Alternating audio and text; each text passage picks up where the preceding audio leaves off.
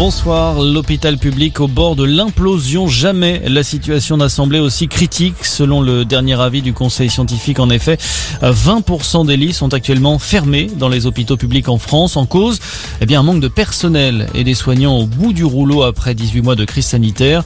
La situation est même pire dans certains hôpitaux d'Île-de-France, comme nous l'explique le professeur Gilali Hanan, chef du service de réanimation de l'hôpital Raymond Poincaré de Garches. La situation dans mon établissement, c'est à peu près environ 30% de lits qui sont fermés pour euh, raison de, manque de personnel. Euh, donc on est assez proche de un lit sur cinq euh, de l'enquête nationale. C'est pas quelque chose de nouveau. Hein. Ça fait encore une fois plusieurs années. On l'a oublié. Avant la crise sanitaire, l'hôpital était en grande difficulté avec de nombreux postes vacants d'infirmières, d'aides-soignants, de médecins. Et la crise sanitaire n'a fait qu'aggraver la situation. Et après ces révélations, eh le gouvernement a demandé l'ouverture d'une enquête pour faire le point sur la situation dans l'hôpital public. Les résultats seront connus dans les prochains jours, a indiqué cet après-midi le porte-parole de l'exécutif Gabriel Attal.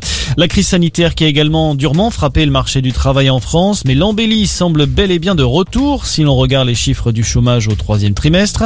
Le nombre de demandeurs d'emploi de catégorie A a en effet reculé de 5,5%. Sur un an, la baisse est encore plus spectaculaire, moins 10%, soit un retour au niveau d'avant-crise.